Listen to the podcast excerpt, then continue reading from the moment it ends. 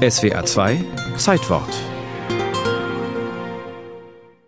Je mächtiger der Fürst, desto größer das Fass. Dieser gewaltige hölzerne Behälter unter dem Heidelberger Schloss war schon der vierte seiner Art. Daubenhauer, Küfer, Zimmerleute und Schmiede bauten ihn im Schlosshof aus zugeschnittenen Eichenstämmen zusammen, bevor er wieder zerlegt wurde und im Fasskeller endgültig seinen Platz fand. Das war am 29. August 1751. Bis heute ist das Heidelberger Fass ein Anziehungspunkt.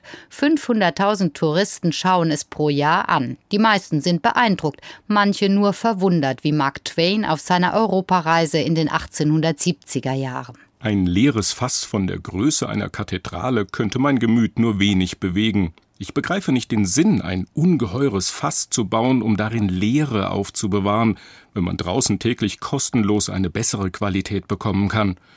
Wofür könnte dieses Fass gebaut worden sein? Je mehr man darüber nachgrübelt, desto unsicherer und unerfreulicher wird es. Da fehlt dem amerikanischen Demokraten Twain wohl die Begeisterung für hochherrschaftliche Machtsymbole. Zwischen den sächsischen und den pfälzischen Kurfürsten gab es nämlich seit mehr als 150 Jahren einen regelrechten Fasswettstreit.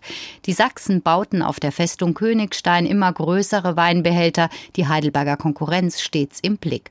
Schon das erste Exemplar in Heidelberg von 1591 mit seinen 127.000 Litern war eine Sensation. Ein Gedicht aus dieser Zeit besingt es als so wunderbar wie großartig erbaut. Es überdauerte allerdings den Dreißigjährigen Krieg nicht und sein gutes Eichenholz soll verfeuert worden sein. Die kommenden Modelle legten an Volumen noch zu. Nummer 3 war eine Art Runderneuerung von Nummer 2 und brachte es auf gut 200.000 Liter.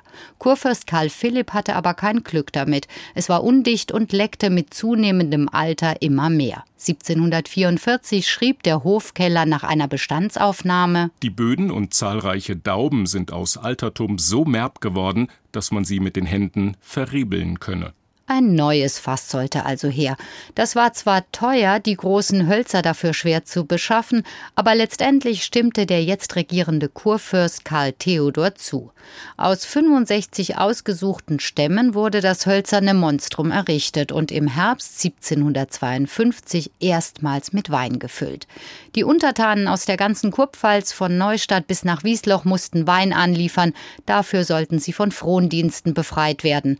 Pferdefuhrwerke schleppten die flüssige Fracht heran, Rotwein, Weißwein aus unterschiedlichen Trauben ergaben im Fass eine Mixtur der besonderen Art, eine Cuvée, die wohl kein wirklicher Genuss war. Was damit genau passierte, ist nicht sicher.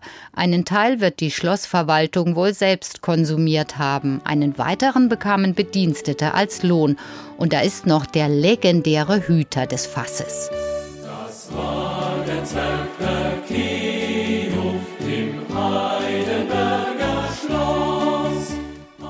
Eine Statue des Perkeo bewacht noch heute das vierte Heidelberger Fass.